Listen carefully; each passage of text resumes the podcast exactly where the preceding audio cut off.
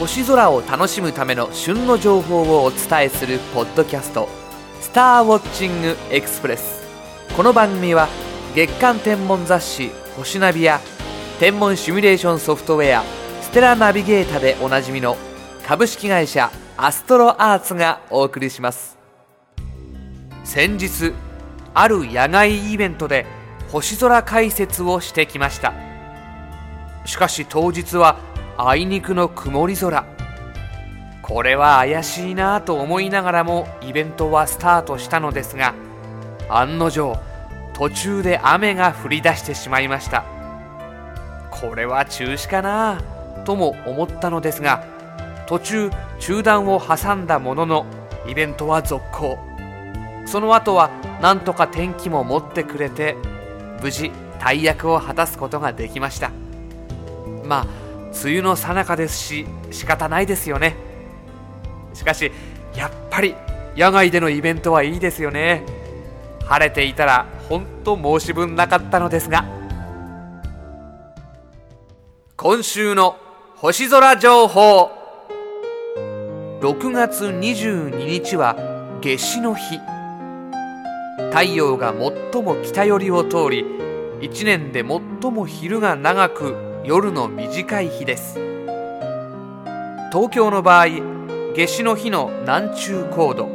つまり太陽が真南に来た時の高さは78度もあってまるで頭の真上から照りつけているかのような感じとなります。冬至の時の太陽の南中高度は32度しかないのでその差は46度もあります。ちなみに夏至の後に見られる6月30日の満月は今年最も南寄りで見え空に出ている時間が一番短い満月になります。太陽の高さや昼の長さは気温にも影響しますが実際には1年で最も暑くなるのは夏至よりも2ヶ月ほど先になります。これは地球を取り巻く大気が温まりにくく冷めにくい性質を持っていることによります。夏至は暦の上では夏にあたりますが日本では梅雨の時期です。しかし日本と違って暗く長い冬が続く北欧ではこの日は特別の喜びを持って迎えられ各国で盛大に夏の訪れを祝い村の平和を願う伝統的な祭り夏至祭が行われるそうです。今週のピックアップ。夕方の西の空高くに君臨していた宵の明星金星は6月9日に太陽から最も遠ざかった後徐々に高度を下げてきています。しかし7月12日には最も明るくなってマイナス4.5頭の華々しい輝きを見せます。一方金星と同じ夕空には土星が金星に負けじとゼロ等級で光っていて暮れゆく夕空の中で共演していますがこの金星と土星が7月1日にニアミスします。6月中は金星よりも高い位置にいる土星はゆっくり高度を下げながら金星に接近していきます。そして6月29日から7月3日にかけて金星の脇をすり抜けるように追いつき追い越していく様子を眺めることができるでしょう。両者が最も近づく7月1日には双眼鏡はもちろん低倍率の望遠鏡の視野にも十分入るほどの大接近となります。望遠鏡で観察することができれば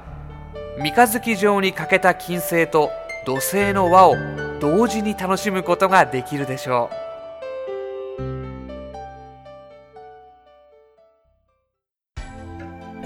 今週のインフォメーション。ご好評をいただいているアストロアーツ発行のムック。テレビで簡単にプラネタリウムが楽しめる星座入門。装いも新たに改訂版が登場します。新しくなった星座入門は全編88星座のそれぞれについて星座の起源や特徴星座の神話注目の星雲星団などを豊富なイラスト CG カラー図版を用いて分かりやすく紹介。また実際に星座を探す手順なども詳細に解説しています。付録の DVD では春の星座夏の星座秋の星座冬の星座を紹介するプラネタリウム番組を収録しご家庭の DVD プレイヤーで全国有名プラネタリウム解説者による番組を手軽に楽しむことができます。さらに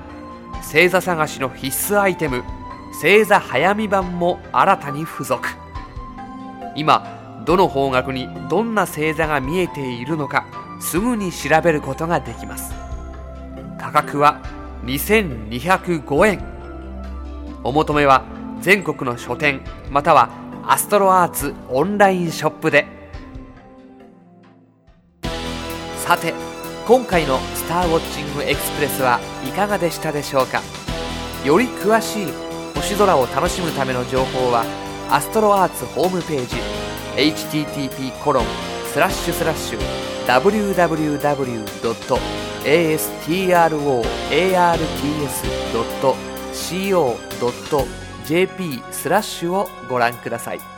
アストロアーツホームページには宇宙天文に関する情報をはじめソフトウェアや望遠鏡双眼鏡など星空を楽しむための様々な商品を購入できるオンラインショップもあります。次回の「スターウォッチングエクスプレス」は6月29日頃配信の予定です。それでは。